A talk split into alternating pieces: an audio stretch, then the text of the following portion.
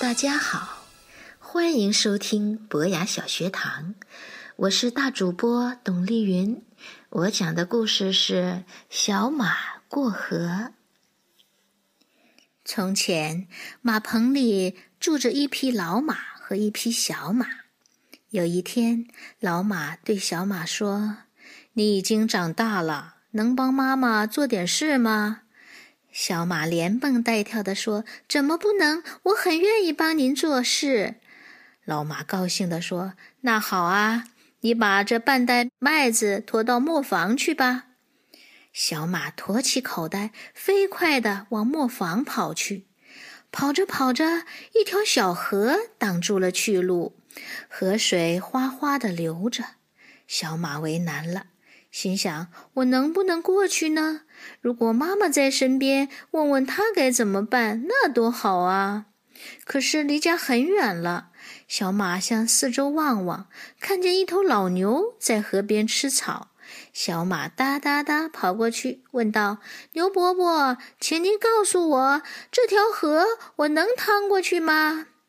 老牛说：“水很浅，刚没小腿，能趟过去。”小马听了老牛的话，立刻跑到河边，准备过河。突然，从树上跳下一只小松鼠，拦住他，大叫：“小马，别过河，别过河，你会淹死的！”小马吃惊地问：“水很深吗？”松鼠认真地说：“深得很呐！昨天我的一个小伙伴就是掉在这条河里淹死的。”小马连忙收住脚步，不知道。怎么办才好？他叹了口气说：“哎，还是回家问问妈妈吧。”小马甩甩尾巴跑回家去。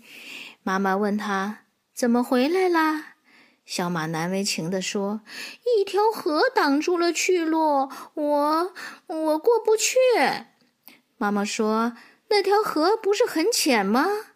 小马说：“是啊，牛伯伯也这么说。可是松鼠说河水很深，还淹死过他的伙伴呢。”妈妈说：“那么河水到底是深还是浅呢？